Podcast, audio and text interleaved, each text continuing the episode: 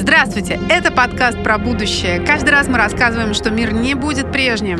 Как изменится все то, что сегодня мы считаем константой. Семья, деньги, работа, секс, развлечения. С вами Настя Аношка. Я Сильгирий Ханова, а также звукорежиссер нашего проекта Илья Пинскер.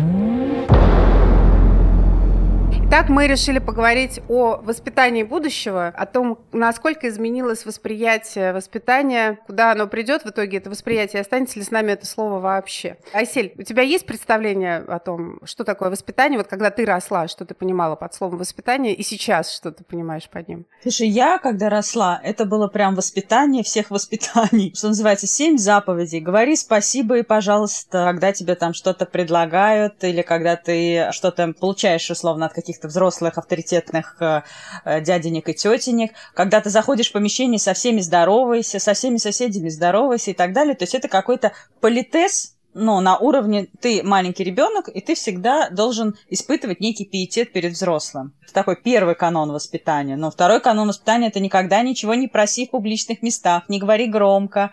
Значит, когда ты приходишь в гости, сиди тихо, не, не перебивай взрослых и прочее, прочее. Мне кажется, что сейчас, конечно, но совершенно, совершенно детей не воспитывают в этой а стилистике. А даже самые думаешь? Потому консервативные. Что... Потому что я вижу этих детей, они всех перебивают и не сидят тихо. А спасибо говорят? Ты знаешь, нет, нет, вот через раз. Нет, вообще не говорят. Может быть, это новая искренность детская, но они действительно говорят, когда они хотят тебе это сказать, а не просто, когда ты им даешь какую-то ненужную конфетку. У тебя не было мысли, вот глядя на нынешних детей, что и тебе в свое время, и мне говорили те же самые вещи. Говори спасибо, мой руки, тихо сиди, не перебивай и вообще там не, не отсвечивай. Именно потому, что мы были слишком шумными. Тебе не кажется, что им приходилось об этом говорить, потому что мы были из рук вон плохи? Слушай, я же готовилась к нашему эфиру, потому что ты, как опытная мама, можешь без подготовки вести. А я прям специально изучала, сидела статистику. И одна из глобальных проблем, если верить э, социологии, это как раз-таки гиперактивные дети в наше время. Те, которые совершенно не сидят тихо, которые очень распредмечены, не могут сосредоточиться на одном, шумные и так далее. Не могу сказать, что мы были супер шумные, наверное, а тут вдруг дети такие супер классные, поэтому им не нужно сидеть тихо. Мы должны с тобой посмотреть, когда появилось понятие, формулировка гиперактивность. Это знаешь, как э, с аутизмом, э, там, расстройствами аутического спектра и многими другими вещами, ведь медицина, там, социология, психология, они не стоят на месте, они идут вперед, появляется новое понятие, как только оно было сформулировано, значит, начинается мониторинг. Начинается мониторинг, э, значит, появляется статистика. Появляется статистика, и у нас есть впечатление у всех, что такого чего-то там, какого-то явления X, его стало много, например, или его стало больше. Но на самом деле, если мы бы со своими метриками этими откатились куда-нибудь в 17 век и прошли бы там по дворам в городе Москве или в Петербурге, да, и изучили бы там со штангенциркулем и тестами, попросили бы детей и взрослых и так далее, оказалось бы, что и аутический спектр там, значит, буйным цветом и гиперактивность. Слушай, я э, не думаю, что гиперактивные дети в 17 веке, ты бы их вообще что-то бы у них замеряла, они там все уже работали. Ну, с, с 9, с 8, 7 лет уже были взрослыми маленькими человечками, которые выполняли, ну, функционал сопоставимый с, с взрослыми. Еще один вопрос к воспитанию, потому что то же самое я слышу в современном мире, когда я наблюдаю собственных детей и их друзей, да, то есть это всегда не только ограниченный внутри семьи опыт, это еще опыт э, наблюдения ровесников, которых ты видишь воленс-ноленс, соседей, там, друзей по площадке. Я на них смотрю, на этих детей, и, откровенно говоря, я не понимаю, как их, а, можно заставить работать, Б. Как можно добиться от них стабильного качества? Даже если ты ребенка заставляешь или просишь, или учишь делать какое-то действие, которое ему не нужно, например, протирать пол, такая простая вещь, или там крошки смахнуть со стола, элементарные вещи, которые там для взрослого человека. Но ты замотивирован, взрослый человек, тебе хочется, чтобы чисто вокруг было, а ребенку абсолютно все равно, есть крошки или нет. Ему надо бежать, потому что позвонил Паша, открыли дверь соседей, к ним можно проскользнуть в гости, значит, там в их игрушках посидеть. Я не очень представляю себе, как можно реально ребенка с незрелой, а еще дети очень по-разному зреют, да, они все разные, у них разная восприимчивость. Кто зреет быстрее, они начинают казаться старше, потому что они именно выполняют первое-наперво вот эти вот требования политеса, запросто им это ничего не стоит, и выполняют, и академическая там успеваемость начинается и так далее. А у некоторых детей это происходит там позже. И как можно вот эти этих неравномерных детей заставить в большом количестве работать на, руками на какой-то фабрике, я не понимаю. Слушай, ну я тебе объясню, ты сейчас а, говоришь о совершенно разных средах. То есть ты говоришь о среде суперблагополучной, когда ребенка интересует игрушки, когда его может позвать Паша, он может куда-то уйти. Те дети, о которых возможно, задействуют в рабском труде, и, скорее всего, это так и происходит. Это дети из супер э, бедных семей, это дети, которые растут в совершенно других условиях, это дети, которых, возможно, наказывают, бьют и прочее, прочее. У них совершенно другая система мотивации. Ты говоришь, как заставить? Но, знаешь, заставить можно разными способами, и не только мотивируя на то, что пол станет чище. Даже далеко, если не ходить. Вот у меня папа вырос там в крестьянской семье, эм, в многодетной, в деревне, но они все работали, начиная там уже с 7 лет, э, все жестко было распределены все обязанности по дому, значит, обязанности по выпуску животных и так далее. Каждый знал, каждый просыпался в нужное время, и попробуй бы кто-то что-то пропустил. Все очень жестко было зарегулировано. Так что детский труд ты сравниваешь совершенно разных детей. Понятно, что твоего ребенка мотивировать нужно там всякими, знаешь, бонусами и, и прочим. Я тебе там отключу игрушку или не отключу, или там что-то тебе не куплю. Это совершенно разные вообще система координат.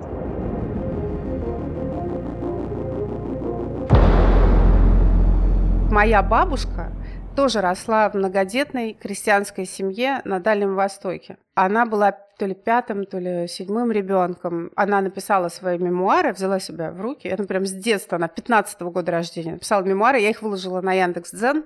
Ищется по словосочетанию Евдокия Блоха. Ее звали, фамилия Блоха, имя Евдокия. И что она пишет? Она очень в таком обиженном состоянии провела свое детство. Ну, по крайней мере, воспоминания у нее исключительно, что у нее была тихая, забитая мама, которая не могла там слова поперек сказать. У них был там властный отец, были старшие братья, были, были старшие сестры, у всех была какая-то своя жизнь. Ее все, как она пишет, потихонечку били, нагружали всякой работой. Отец не хотел ее отправлять учиться, чтобы она оставалась маме помощницей по дому, ну, такой домработницей по хозяйству помогать. Потому что старшие дети уже женились там и уходили в другие места.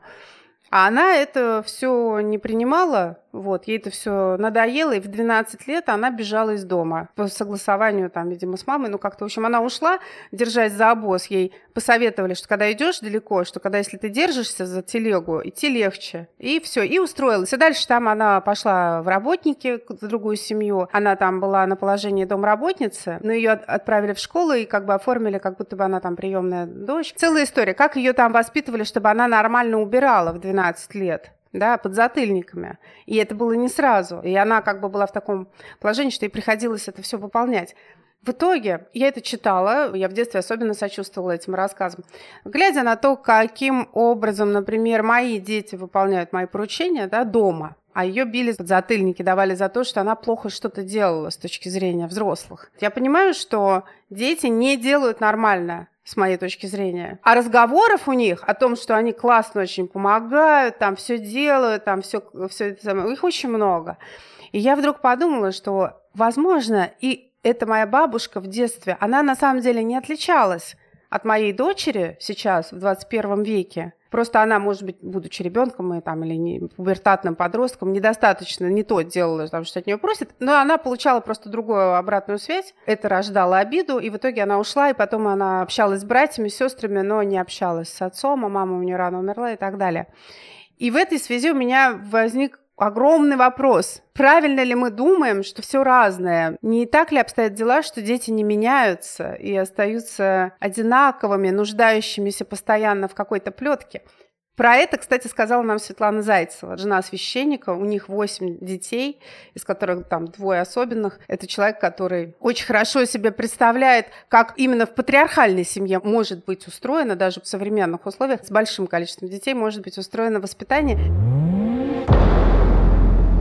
понятие воспитания очень древнее. Первых определения воспитания были даны еще до нашей эры. Одно из известных дал э, Платон философ. И оно касалось прививанию хороших привычек в сущности. Это понятие существует очень давно, сопровождает нашу жизнь все время, и мы все как бы знаем, что это такое. То есть в нас понятие воспитания, оно внедрено на уровне какой-то программы ну вот наподобие, как есть вот у всех понятие Бога, да, вот мы можем сесть со случайным человеком, например, в поезд, нам станет скучно, и мы спокойно можем поговорить о том, есть Бог или нет. Мы хорошо поймем друг друга, и это понятие, оно как бы запечатлено и представлено уже. То есть мы его не уточняем, не разворачиваем, потому что интуитивно очень хорошо понимаем, что это такое. И в принципе, при том, что теории воспитания претерпевали множественные изменения на протяжении истории человечества, со времен Платона, собственно, ничего не изменилось. Это привитие навыков и все. Я вот сейчас стала думать, что жизнь, наша жизнь, она очень изменилась, стала новой с появлением цифровых технологий,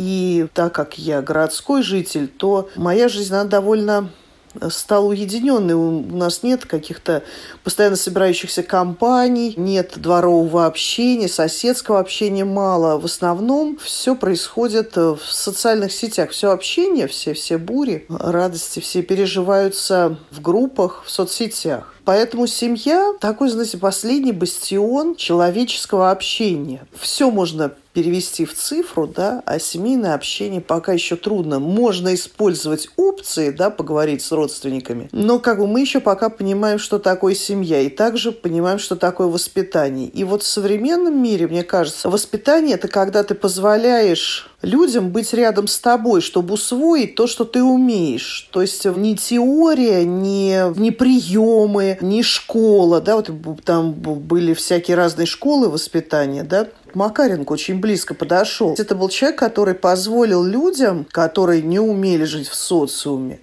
находиться рядом с собой. Он проживал с ними вместе жизнь, и в ситуациях, которые возникали, он им демонстрировал мастер-класс да, по разрешению всяких проблем. Он рассуждал, кто прав и кто не прав. Они его поддерживали, спорили с ним. И, собственно, воспитание и семья – это как раз вот наше взаимодействие с нашими детьми для того, чтобы они набрались от нас определенной нашей мудрости. И для того, чтобы прожить, не имеется в виду впечатление, что мы просто куда-то поехали и посмотрели картины хорошего художника. Это тоже впечатление, да. Но в смысле воспитания важнее вот что. То, что мы собираемся, поругались, потому что не нашли один ботинок, и еще дополнительно поругались, потому что мальчики взяли расческу девочек, и еще мы поругались, потому что папа нервничал, он хотел поскорее провернуть это мероприятие, да, потому что у нее есть еще дела а сам процесс затягивается. И вот этот клубок отношений вокруг, а потом все-таки очень сильно поругались, но потом помирились и обнялись, плакали, просили друг у друга прощения, и в великой большой любви все-таки и счастье сели в машину и так далее. И вот эти вот все ситуации вокруг, педагогический процесс, он предлагает мероприятие. Должен взять учебник, что-то прочитать, мочь ответить, мочь, мочь вовремя сдать работу какую-то. Еще что воспитание? Ты можешь посетить или иные мероприятия, да, поучаствовать там в квестах или в олимпиадах и так далее. Меньше всего вопросов по поводу воспитания возникает, когда дети маленькие. Понятно, что мы все им показываем и имеем на это такое право, потому что они, например, не умеют ходить, а мы умеем, да. Семья – это движение вокруг человека, это такой мастер-класс, это демонстрация ему того, что он может сделать если захочет. А захочет он, скорее всего, потому что ему приятно быть с этими людьми, которые вокруг него. Это тоже неотъемлемая часть воспитания. Это не передача навыков, а алгоритмов. Это такая совокупность влюбленности, чувств. Э, мой маленький любимый ребеночек. А это мама, которой он хочет. Он родился, так все устроено, что он ее очень любит. Да? Вот этот вот хоровод чувств, он как бы работает в эту сторону, да, стимулирует. Но это по-хорошему, потому что воспитать можно любые навыки. Можно и в невроз человека загнать, да, при плохих раскладах, что мы, собственно, и видим. Отсутствие любви, контакта, как стимула, оно как раз и порождает э, искажение в воспитаниях детей в интернатах, потому что ни эти взрослые не нужны им, они не понимают, как они с ними связаны, ни взрослым не нужны они эмоционально. У них нет желания держать их на руках, обнимать, э, чувствовать, как пахнут волосы, да. То есть э, воспитание – это использование приязни, симпатии, любви как стимула двигаться вместе. Вот э, Родитель взрослый, ребенок маленький. Э, между ними любовь, и вместе они поэтому будут двигаться. То есть э, родитель будет чувствовать время лучше, потому что ребенок будет расти, это тоже воспитание, да, понимание себя во времени. Например, для меня было огромным потрясением, когда девочка соседская, с которой моя дочка гуляла малышкой, я, я выхожу утром на заре и вижу, что она, ребенок, который маленький, мне казался такой маленький, приклеивает значок, там, восклицательный знак на заднее стекло своей машины. То есть я поняла, что это уже взрослый человек, который может водить машину, то есть, значит, ты моя дочь, да. И вот дети рядом, они учат нас чувствовать время. Соответственно, мы можем передать простые базовые какие-то навыки. Что-то объяснить такое, что иногда лучше пойти на природу и заняться живописью, чем убираться. А иногда лучше убираться, да, чем заняться живописью. Что это приятно, когда приходят гости, что здорово смотреть фильм вместе. Семья в любви с любым количеством детей, это, собственно, и есть такой данный Богом механизм готовый воспитания. Я, как человек, занимающийся фольклором, этнографией, этномузыкологией, я знаю, что было много традиций всяких, но, в принципе, вот такой проблемы, чтобы взращивать ребенка, надо долго серьезно учиться, такого не было. Но не было именно за счет того, что мастер-класс был шире, и будущие родители, они росли рядом, с родителями актуальными всегда наблюдали, как это происходит на самом деле. Им давали на руки ребенка держать. Поэтому, может быть, барьер был меньше, внутренний психологический. Собственно, стресс, он намного меньше был у них, чем у нас. Еще про воспитание по поводу детей, что они говорят. Мы когда с подругой обсуждали, потому что был конфликт в семье. Их молодой семье и более старшего поколения. И я тоже не избежала такого. У меня довольно свободно свободно воспитаны дети. И мои родители часто мне говорили, что они воспитаны плохо. И тут тоже ребенку говорят, вот, значит, Мария не поблагодарила там за какой-то суп и не доела его, она не воспитанная, а вот Лиза очень воспитанная девочка. И Мария, которая там, может быть, лет пять, она задумывается и говорит, да, Лиза воспитанная, ее мама воспитала ее несколько раз, и вот она теперь воспитанная. А, следовать правилам трудно, и воспитание, оно часто у детей ассоциируется с насилием, да, и вообще сейчас такая тонкая грань, сейчас вот эти все вот эмоциональные травмы, да, так, психологическое давление, и ни в ко... То есть тут уже одна сплошная Христова любовь должна быть, чтобы мочь ребенка в этом во всем воспитать. У меня вот э, бывают такие ситуации, когда приходится уговаривать, да, приходится давить, убеждать без остановки, как э, Фидель Кастро 24 часа в сутки говорит, зачем это нужно. Но все-таки вот у детей э, воспитание, наверное, ассоциируется все-таки с насилием. А так не должно быть неправильно.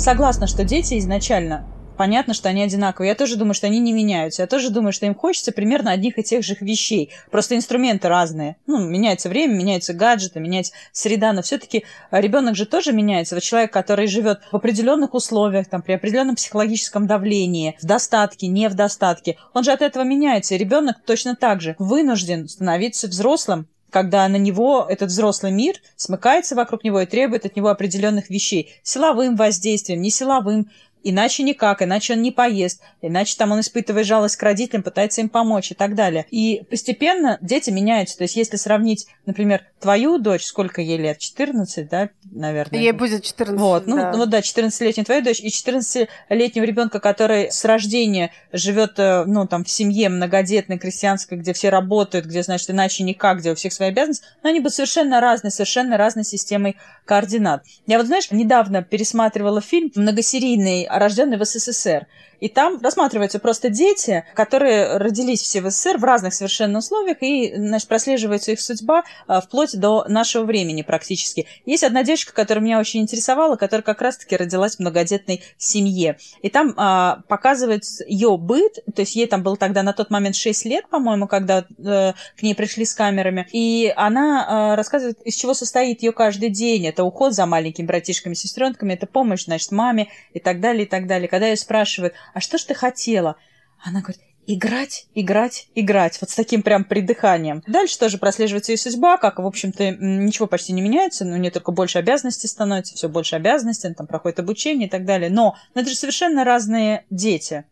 То есть вот, ну, нельзя сказать, что вот эта девочка, когда ей 14 лет, и там, и твоя дочь, это, ну, примерно одинаковые дети с одним и тем же запросом, нет? Сложно, да, сказать, потому что у моей-то дочери тоже получается, что были там младшие братья и сестры. У нее не было, конечно, никаких там прямо уж обязанностей. Кроме того, что ты в какой-то момент, я тебе могу рассказать, Асель, как это выглядит, когда ты, когда появляются эти маленькие дети, полностью беспомощные, и единственное лицо, которое их может обслужить нормально. Это мать, если отец э, физически даже на работе или где-то там отсутствует. И, допустим, это не делится как бы по партнерству пополам, или даже если оно делится, все равно это взрослый человек, который обслуживает этого ребенка довольно долгое время. Если еще появляются следующие дети, то ты продолжаешь в этой парадигме существовать на подхвате, как бы то пюре сделать, то рот вытереть, то погулять, там расписание выдержать и так далее. И ты в какой-то момент, ты долго-долго-долго так живешь, какой-то момент ты обнаруживаешь себя в ситуации, когда вокруг тебя ходят несколько с тебя ростом человек с руками, с ногами, с головами, и все у них там функционирует или не Рот уже могут вытирать сами менее, себе, они могут в большинстве своем, в большинстве, да, они все могут, за редким исключением. А ты продолжаешь со всеми ухаживать, как будто бы если бы они были совсем беспомощные. И ты вдруг обнаруживаешь это, и ты говоришь, так, все, теперь у вас, у нас обязанности, и мы делаем вот это. И они, а им это не хочется, естественно, они, некоторые даже просто не имеют такого навыка, ну, откровенно говоря, да, и ты понимаешь, что надо им этот навык привить. Как это сделать? То есть что, что нужно сделать? Тут вот начинается момент, э, каждая семья по-своему решает эту проблему. Кто-то начинает орать, или там ты просишь нормальным голосом, они не делают, и ты начинаешь повышать там обороты и так далее. Вот э, можно ли сказать, что это воспитание? В итоге, ты, конечно, родители добиваются, наверное, всякими разными способами, действительно, воздействия, шантажом, там, кнутом и пряником, того, что они начинают выполнять какие-то свои, ну, помощь, там, обучаются навыкам мытья посуды, самообслуживания элементарного и так далее. Но, в конце концов, на выходе, на выходе потом окажется, что в любом случае эти люди эти дети, то есть я-то понимаю точно, что а, в любом случае они выпорхнут из гнезда, вот когда это произойдет, они окажутся в новых условиях, и они эти навыки на самом деле очень быстро приобретут, очень быстро, быстро. Быстро они, да, им захочется. Есть такие люди, которым не хочется жить там в чистоте, им все равно, они себя прекрасно чувствуют, находясь там среди огромного количества вещей, разложенного вокруг них. И я поняла, ну не так давно, что, ну это такое свойство, оно, кстати, с детства это видно. А кто-то сбрасывает с себя одежду, кидает ее прям где он ее снял и идет спать. А кто-то садится, вот в одной семье, да, два разных ребенка, а кто-то садится и начинает складывать свою маечку, вешать аккуратно трусики, там, значит, и носочки аккуратно они висят, как на, в детской книжке, значит, на картинке на стуле. И это свойство личности. То есть ты как бы можешь заставить палкой и того, который бросает в себя одежду, тоже начать складывать ее палкой, стоя жандармом, там, напоминая, каждый раз, там, вытаскивая его из кровати, говорит, ну, на, давай, собирай, раскладывай аккуратно эти свои вещи, готовься к завтрашнему дню. Но нужно ли это делать? Вот это самый большой вопрос, который возникает у родителей. На это нужно тратить время. Если человек не хочет, пусть он не делает. Возвращаясь к нашим попыткам выстроить да, какой-то образ воспитания будущего и каким же оно будет и будет ли оно вообще. Знаешь, мне кажется, если ты хочешь принудить э, его складывать вещи, убираться дома, делать прочие неприятные ему действия, только для того, чтобы ему потом в жизни было как-то проще, только для того, что называется вырастить из него человека, то, наверное, нет. Если тебе это нужно для того, чтобы упростить свой быт, то да, потому что ты не обязана обслуживать всю семью. То есть, если это тебе нужно на данный конкретный период, чтобы просто более-менее все функционировало и не выходило из-под контроля, конечно, да, у детей должны быть обязанности, значит, э, ну, должна быть какая-то система координат, в котором вам всем комфортно существовать. Но именно воспитывать, как воспитывать, для того, чтобы из него что-то потом а, получилось более или менее приличное, не знаю. Мне кажется, что это лишено смысла. Вот меня тоже родители всеми силами приучали там к порядку, к раскладыванию складыванию вещей каждый день, изо дня в день. Но я стала жить самостоятельно и не скажу, что у меня супер классный порядок в шкафах. Нет его, как не было и в детстве. Да, я люблю чистоту, но не порядок. Порядок это вообще не мой конек. Поэтому именно воспитание, что касается бытовых вещей, я не знаю. Мне кажется, это бесполезная вещь. Но, с другой стороны, очень э, важно, чтобы все равно ребенок понимал, что у него есть какие-то обязанности перед семьей. Неважно, какие они будут. Не обязательно там чистота, уборка, но он должен как-то делить свое существование, сосуществование. Вот это воспитание, ну, ответственности, что ли, оно останется, никуда не денется.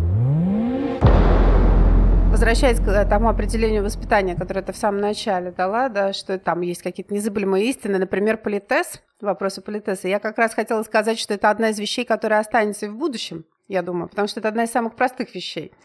Сказать э, ребенку металлическим голосом, когда он забывает сказать э, спасибо там тетя Маша, которая пришла в гости и протягивает ему там чупа-чупс, придя в гости в качестве подарка, а он это берет как бы как должное и пытается бежать дальше э, по своим делам, напомнить ему о том, что спасибо, вот так вот, и он там а, приседает и тоже говорит спасибо, и побежал. Эти вещи, они э, как раз, или там говорить «здравствуйте», или говорить там «будьте здоровы», когда человек э, чихает, это одна из самых простых вещей, которая почти не... Вопрос, не захочется ли тебе это воспроизводить, эти простые вещи. Вот мне кажется, что мне даже не придет в голову говорить вот просто на автомате, там, скажи спасибо, скажи пожалуйста. Нет, я, конечно, наверное, тоже буду прививать э, какие-то вещи, что нужно здороваться, что нужно прощаться. Но вот именно такой педантичный политез, который вот ни ребенок еще не понимает, зачем ему нужно говорить спасибо за чупа-чупс, который ему не нужен, ни, значит, э, это взрослому это не нужно. Но как-то это все-таки не, не уже, мне кажется, немножко устаревшие вещи. Вот ты замечала этого или нет? Я просто со стороны смотрю на детей и вспоминаю себя. Мне кажется, что сегодняшние дети, они совершенно по-другому относятся к взрослым. Для нас взрослые все равно были каким-то авторитетом, неважно какой взрослый. Сосед взрослый, проходящий мимо взрослый, делающий тебе замечание, тебе хотелось как-то остановиться, э, прислушаться, извиниться за то, что что-то сделал не так. Сейчас другие дети. Ты проходишь, ты делаешь замечание, в общем, плевать на тебя. Ты для них не авторитет вообще. Ну, это не всегда так. Мне кажется, это точно так же, как и когда-то было у нас во дворе, в нашем огромном дворе большого человейника, муравейника, в котором я жила, на полторы тысячи квартир. И в этом доме у нас все друг друга, ну, дети, по крайней мере, естественно, более-менее знали, и всегда там были какие-то хулиганы, обычно из неблагополучных семей, то есть это тоже с точки зрения современного подхода, это все там глубоко травмированные дети, а вовсе никакие рано повзрослевшие или зрелые, нет, они были вынуждены, да. Вот они были хулиганы, и они, конечно, никого там не слушали, и на три буквы посылали бабулек, которые, или там мужичков, которым делали замечание, что те по гаражам, по крышам бегают, и там портят им крышу. А основная масса старалась не, как бы не вступать в контакт со взрослыми, если вдруг взрослый сам начинал выходить на контакт, это просто было сигналом к тому, что что-то не то, и там либо надо куда-то свинтить, там быстрее замолкнуть или что-то там такое. То я тебе могу привести пару примеров из современной прям жизни наших дней. Да, вот мои дети, несмотря на общее убеждение, что дети не гуляют во дворах, я должна сделать утверждение, что дети гуляют во дворах. Дети гуляют во дворах, особенно когда хорошая погода. Более того, у детей постарше есть возможность, подружившись, записать телефон товарища, у которого есть WhatsApp, Потом там происходят всякие невероятные вещи. Моего сына добавляют в какие-то группы. Группы и так далее, да? Да, и да, начинается... в которых он никого не знает. Он догадывается, что это друзья, что это кто-то его взял из контактов какого-то его товарища. Уже товарищ вышел из этой группы, единственный его общий знакомый. А он продолжает там оставаться, они присылают там друг другу какие-то... Ну, кстати, довольно невинные вещи. Я так стараюсь следить. Там, например, один мальчик пишет музыку сам, или он ее ищет где-то, и он скидывает в эту группу вот эти треки. Mm. Или какие-то приколы в виде там смешных смайликов. И мне вот вот мой Федор говорит, мне так его жалко, там в группе там типа 20 или 30 человек, ему никто не отвечает. То есть этот человек, мальчик, который ведет фактически свой канал, на самом деле, да, для таких же, как он. Но люди не выходят оттуда, ну и никак не реагируют. Вот, но он продолжает это делать. Это просто любопытно, да, вот человеку свойственно, он, вот он может сказать, да, в каком-то смысле, наверное, это предопределение его будущего пути жизненного. Да, то есть если раньше у него был один путь, по сути, это сидеть где-нибудь во дворах, что-то играть и пытаться это воспроизводить э, среди там 4, 5, 6, 7, то теперь у него появилась возможность выйти на более, большую аудиторию. И вот они друг друга все помнят, знают, у них расширяется меняется география их путешествий. Я, в отличие меня, никуда не пускали в детстве, я своих детей пускаю, учитывая, что у них есть телефон, если я захочу, я могу поставить GPS, там, трекер. У них география очень широкая, то есть в, в рамках своего района они передвигаются между парками, начиная там с 10, 11, даже с 9 лет, и даже ездят на транспорте, то есть это все есть. Не надо говорить, что их там все... Ну, многих что все стали ручными на машинах. машинными детьми. Да, да, да. Машинами они стали, действительно, они очень сейчас стали мало ходить, хотя когда им надо, они ходят нормально, то есть вот к друзьям там куда-то пойти, это да, а с родителями уже там начинается нытье. Но я хочу сказать, да, что мои дети тут в Петербурге во дворе, я им дала мячик, я их отправила на футбольную площадку во дворе. А здесь, к сожалению, там, где мы живем, прекрасный одновременно район с большим количеством кафе, но, к сожалению, тут есть несколько магазинчиков, где продается алкоголь 24 часа. И здесь прямо такое место аудитория. тусовки пьянчужек, которые... Вот мы подъехали на каршеринге вчера, я выхожу там из каптюры, из нового, из этого выгружаюсь, и какой-то вот пьяный парень говорит, а сколько это стоит? Вот так вот. Я, мол, я как бы вот в момент воспитания, да, я просто не обращаю внимания, я не отвечаю ему, и не вступая в диалог, мы уходим. И оказалось, что когда я выпустила своих двух сыновей и младших с мячиком поиграть, сама пошла с дочерью покупать какую-то еду. Оказалось, что к ним подошел, к моим детям, пьянчушка и попросил мяч. Они ему его отдали, как бы из вежливости. Хотя, я не знаю, разговаривали ли, но им, им стало неудобно. То есть вот это вот обычная стандартная То есть все-таки это сохраняется ребенок... какое-то да, ощущение, да, да, ребенок... что взрослый прав.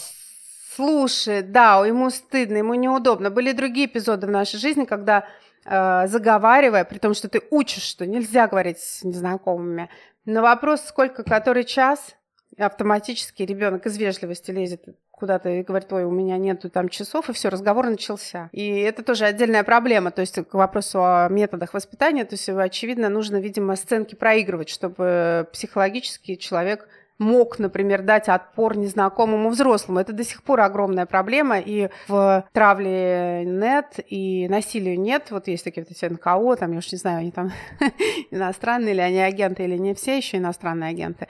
Вот, но тем не менее, да, вот эта вот проблема, она э, в верхнем мире золотого миллиарда по поводу того, как дети сталкиваются с э, насилием со стороны взрослых различного рода, там, вербальным, невербальным и прочим. Одна из проблем то, что ребенок сам по себе, по своему типу не может просто... Он не может вести себя на равных, он всегда в подчиненном положении. Взрослые — это цари и боги, которые могут все а ты не можешь ничего. Тебе надо все время у мамы там что-то спросить или у папы, или но, ну, но, но все же, все же, ты знаешь, мне кажется, все равно они стали гораздо более свободными, потому что, ну, я вот даже слежу за своими племянниками, они спокойно могут сказать, нет, я не хочу, нет, я не пойду, не мне, ну, со мной понятно, да, я тетя, мы с ними много общаемся, но даже вот просто людям, которые приходят в гости, а ты там будешь со мной играть? Нет, не буду. Мне кажется, все равно стало больше возможностей, и то ли это дело в том, что они уже с года по iPad, да, там э, скроллят, видят гораздо больше разных ролевых сцен, больше общаются с огромным ты видишь какую-то раннюю эмансипацию? Эмансипацию, да, гораздо... Такую? Да, мне кажется, что да. Эмансипацию и э, ощущение себя самого отдельно, как бы вне системы координат взрослого. Ну, и я вот просто говорю как сторонний наблюдатель. Черточка нового поколения детей. Ну, может быть, да, и может быть их там совсем строем только просто не заставляют все время ходить, поэтому они могут знают, что они могут сказать нет, и им там ничего не, не будет принесут. абсолютно, да, даже сладкого не лишат. Ну да, ну а может быть это и правильно и хорошо. С другой стороны, что меняется? А, я смотрю, мы э, там с семьей выезжали смотреть на закат и есть шашлыки там вечером, и дочь, когда я солнце село, сказала, так, мне уже час назад надо было быть дома, мне, у меня там какие-то там свои дела, планы по интернету, она mm-hmm. там, у нее там должны были быть встречи, вези меня домой. То есть все, оставь, типа, все, вези меня домой. И это кажется, что вот она такая взрослеет, и я подумала, ну, я в свое время, вот примерно в этом возрасте, начинала отказываться ездить в деревню к папе, да, потому что у меня были другие планы, меня пригласили на день рождения, там одноклассники, там должны были собраться весь наш цвет тогдашнему моего круга общения, и почему-то я должна ехать в какую-то деревню, если я могу пойти на целых два дня рождения, и это примерно в одно и то же время происходит.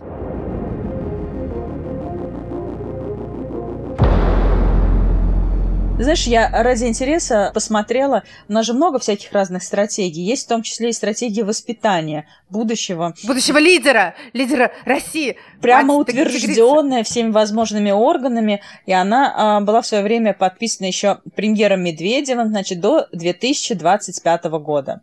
И там прям черным по белому написано, что приоритетной задачей Российской Федерации в сфере воспитания детей является развитие высоконравственной личности, разделяющей российские традиционные духовные ценности, обладающие актуальными знаниями и умениями, способны реализовать свой потенциал в условиях современного общества, готовы к мирному созиданию и защите Родины. И понимаешь, вот с таким, мне кажется, представлением о воспитании э, детей и вообще о том, как это должно происходить, но далеко мы не уедем, в принципе. А ты бы что предложил? Я вот это послушала, э, с этими традиционными цен ценностями особенно э, смешно. Я тут э, статистику по разводам очередную подъехала, значит, новая. За 20 год пандемийная, там, знаешь, немножко где-то увеличилось количество разводов, где-то уменьшилось. Но Россия продолжает занимать жестко, четко там второе, первое, э, деля с Украиной эти первые, вторые места, там 65% разводов и так далее. То есть мы, ну, это интересный такой феномен, да, когда мы говорим о том, что, что семья это наше все, как традиционный мы фундамент. там такое закладываем в это, да, что-то вот было бы здорово, если бы,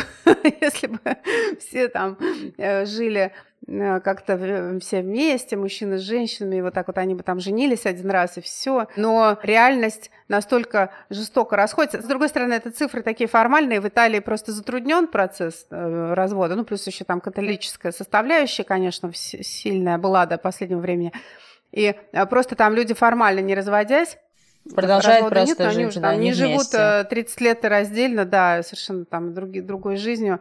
И в этом смысле тут, конечно, хитрость есть небольшая э, с точки зрения того, что там декларируются, да, какие-то идеи. Есть же такой запрос на идейность. Пытаются ее реализовать вот такими вот стратегиями. Но э, у меня к тебе тогда встречный вопрос. Если мы себя представляем в качестве так, такого new age такого нового поколения свежих, свежих идей, то если бы перед нами поставили задачу сформулировать какую-то стратегию, что вот мы хотим все вместе, чтобы в будущем э, каким образом э, реализовывалось воспитание, что бы мы написали? Знаешь, на самом деле, э, вот это прям очень-очень сложный вопрос для меня, потому что, с одной стороны, я вижу это поколение детей, которое подрастает, которое действительно перестало практически читать. Ну, действительно, как бы... И, и вся последняя такая разная совершенно статистика, международная и наша, говорит о том, что реально каждый год снижается читающие люди среди молодого поколения, среди детей. Мы видим детей, которые уже там с года начинают, э, ну, на «ты» быть с гаджетами со всем прочим. Ты говоришь про дворы, да, они гуляют во дворах, но все таки очень много времени и огромное количество времени проводят э, там в своих э, гаджетах дома, у компов и общаются посредством там разных соцсетей. Я вижу, опять же, сейчас уже мой личный опыт, людей, которые зачастую там оканчивать 9-10 класс, не знают, чем они себя займут ну, не знают, кем они хотят быть, у которых... А ты знала, кем да, ты хочешь я быть? знала. Слушай, я со второго класс? класса ходила с микрофоном и делала стенгазеты. Как бы я знала. И очень много моих одноклассников знал, ну, если не там не со второго класса, но как-то было понимание, кем ты хочешь стать. Было понимание хотя бы, что тебе интересно. Я тут разговаривала с дочкой своих друзей, значит, она восьмой класс, и ее везде таскают по всем кружкам, значит, по всем возможным э, секциям. Ей вроде даже и самой это нравится нравится. Вот она петь любит, вот она любит танцевать, вот она рисует. Спрашивает, ну, чем ты хочешь в итоге заниматься-то? Я не знаю. Я хочу стать блогером. В ТикТоке там они вот говорят что-то. Самые вот страшные них... слова для родителей, да, услышать. И, вот у них, э, значит, э, там миллионы всяких э, просмотров и получают кучу денег, можно особо ничего не делать. И можно даже не учиться, и математику не знать. Не знаю, как я вот на месте матери, там, девочки, что, что бы я должна делать? Говорить, что нет, это все не так, и давай-ка читай книжку, но я сразу становлюсь ретроградом и сразу же как бы отделяю себя от ее мира, потому что ты становишься, ну, какой-то тетенька, которая что-то там лепечет про Пушкина. А просто пускать это все на самотек или пытаться как-то обуздать волну и говорить, ну ладно, давай тогда будем учиться там съемкам, пойдешь там, ну хотя бы во что-то прикладное, да, направить ее желание, будешь там монтировать видео, будешь что-то еще делать, или как сейчас вот Майнкрафт пытается там, где сидят подростки, ну и вообще не только подростки, пытаются образовательные курсы какие-то выпускать тоже в игровом стиле, то есть пытаться заигрывать э, с э, детьми и говорить на их языке, не знаю, вот ты спрашиваешь про стратегию будущего воспитания, но это точно не про сохранение традиционных ценностей, потому что для детей это вообще пустой звук. Нам, несмотря на все усилия нашего государства и других там стран, которые пытаются сохранить э, какой-то э, в себе оплот стабильности традиционной жизни, но не получится. Они все сидят в глобальном мире уже, в глобальном. Они сами все меньше видят разницу между собой, там, американскими подростками, европейскими подростками, все общаются. И как тут пытаться как-то их направить в какое-то нужное тебе русло, не знаю. Я вообще не уверена, что нужны какие-то стратегии воспитания. Максимум, что нужно сделать, это попытаться, ну, более или менее порядочного, что ли, человека вырастить. А это что ты вкладываешь в понятие порядочности? Это что? Ну, ты знаешь, ну как бы, чтобы он был, вот в этой стратегии, кстати, тоже это указывается, ну, чтобы как-то эмпатия у человека была, чтобы он пытался защищать там слабых э, и не давить на них, чтобы он как-то боролся там со злом, да, выступал за добро, ну, какие-то Зло такие у нас известно где. За пределами границ Не, я- я- Российской я говорю об общем- Федерации. об общих гуманистических вещах, вот, вот просто вырастить там человека гуманизма. А дальше же он сам с э, каким-то правильным восприятием мира пусть решает, кем он будет и чем он будет заниматься.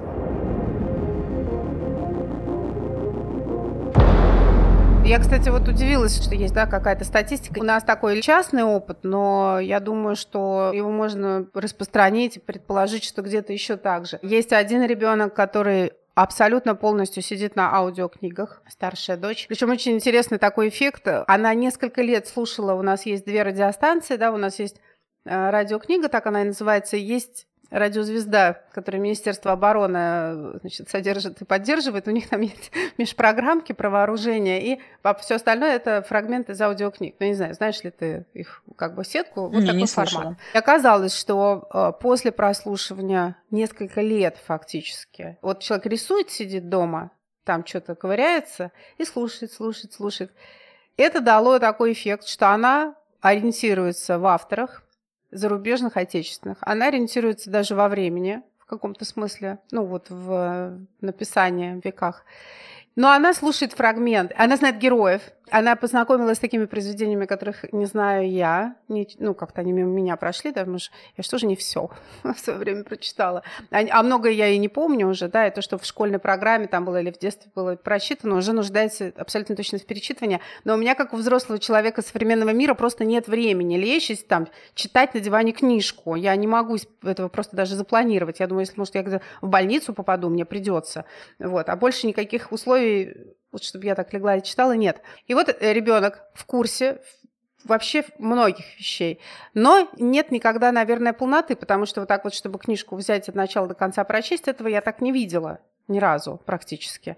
И я даже задала как-то вопрос дочери своей, что, мол, не возникало ли у тебя когда-нибудь желание прочитать? Вот ты услышала фрагмент, это же фрагменты, ну, может быть, тебе хотелось прочитать полностью, взять книжку. Она говорит, мам, ну мне тогда времени ни на что не будет хватать. Как... Она даже не планирует это. Ну, в И она даже не сознании. увлекается, то есть она не, не, не, не- не подсаживается на этот крючок и не пытается... А нет, она дальше. ждет иногда, ждет продолжения, если там сериями читают. Это отдельный, кстати, хорошо растущий сегмент, я знаю, всех вот этих сервисов, которые дают в электронном виде чтения, и аудио направление. Оно сейчас взрывным образом развивается, в том числе сериальное аудио чтение, да, вот с точки зрения вот ценности, да, и передач. Другой вопрос, что ты слушаешь, что это за авторы и там про что там написано. Но все-таки большинство, как показывает практика, совсем плохие вещи не выбирает. То есть если у какой-то штуки хороший рейтинг, да, то есть опять наши технологии нам помогают. Даже в современного как отличить зерна от плевел? Ну вот можно по рейтингам отличать, более-менее двигаться по ним, и тогда там все это будет работать. Другой ребенок, который с трудом э, как-то вот в чтение погружается, выяснилось, что ну вот он читает, так через не могу, прочел там он Носова, да, помладше, Денискины рассказы, эти несчастные. Вот нам на работе мне коллега принесла книжку шведской авторши, которую я не помню фамилию, про мальчика и маму. Книжка была прочитана Айсель за два дня, но она крупным шрифтом и так далее. Другую я им, она принесла следующую, я ему хотела положить ее на дачу, не могла найти, расстроилась. Оказывается, просто потом выяснилось, что он ее с собой взял в рюкзак. То есть он не взял ни трусы, ни носки, ничего. Но он взял эту книжку, и он мне задзванивался и хвастался, что он ее прочел там на даче. Слушай, ну это же, это же круто, это как раз-таки говорит тогда о том, что просто нужны, возможно, уже другие продукты, другой контент для того, чтобы Да, э, его не затягивает Жюль Верн, например, вот как мы, мы не старались, там, Жюль Верн, Жюль Верн, это все уже как бы не... Или Майн Рид, Майн Рид, это мне интересно, потому что я, а я уже дозрела, я доросла, я понимаю, что Майн Рид это такой же чувак, как я, примерно, только там 200 пол- получается, да, лет назад или там 150 лет назад, и он очень классный, он такой журналист, он такой тонко чувствующий человек, он такие вещи описывал, которые сейчас, я вижу, что сейчас они релевантны, там вот там с индейцами в те времена боролись, да, и вот мы сейчас понимаем, что это, и он видел, как это выглядит, как это пропаганда работает и так далее. Но это я свое что-то вижу в Майнриде, а детям этот Майнрид до фени, откровенно говоря.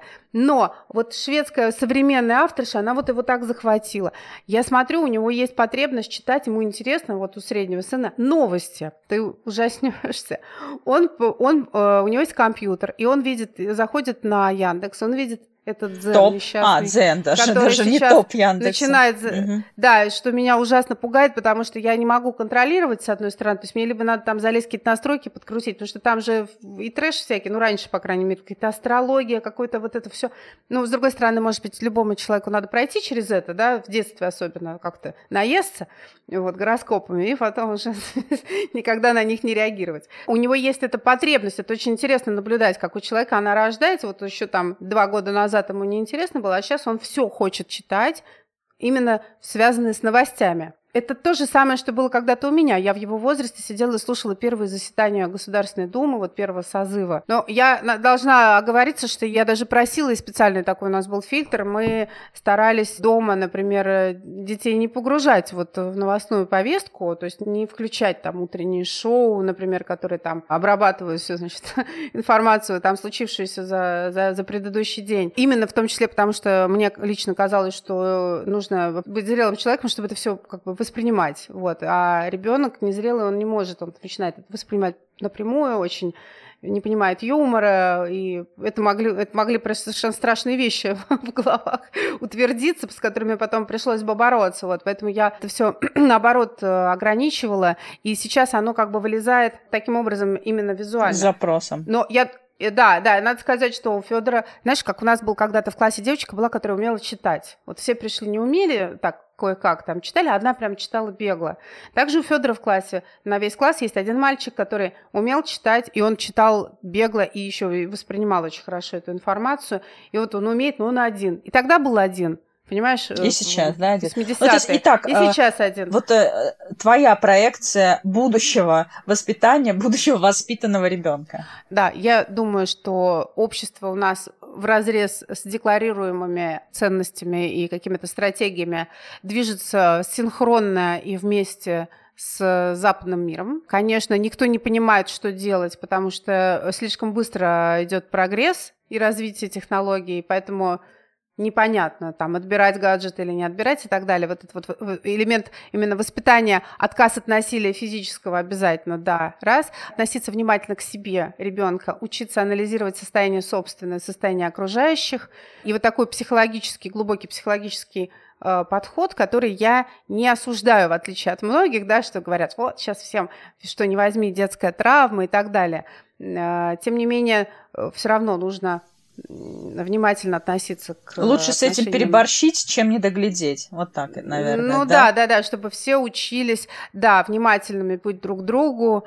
И вот этот э, у нас полностью отсутствует, полностью на нулевом уровне находится э, психологическая школа, в таком западном именно понимании. То есть не как тетечка-психолог, которая придет в школе рассказать, как плохо играть в шутеры, и все, на больше ее уже не, не хватает. Вот вот как-то переосмыслить и эту часть, это, это надлежит, и, видимо, мы к этому придем. Я надеюсь, что если, ну, это, правда, все упирается тоже в вопрос денег, но также, наверное, и запрос общества. Вот у меня есть запрос на это, и у многих родителей в классе, в котором мы учимся, тоже ну, запрос вообще, запрос. на самом деле, на систему психологического, что ли, наблюдения и помощи, начиная уже там с первого класса, даже, может быть, детского сада, потому что родители, это, конечно, да, хорошо, и когда ты можешь обратиться, вопрос еще к кому обратиться, но еще и момент, когда ты не можешь все время наблюдать за ребенком, чтобы кто-то тоже тебе помогал в этих общественных учреждениях, как-то поймать какие-то тревожные моменты, либо в отношении этого ребенка, либо, но сам ребенок, если как-то будет себя проявлять э, не очень.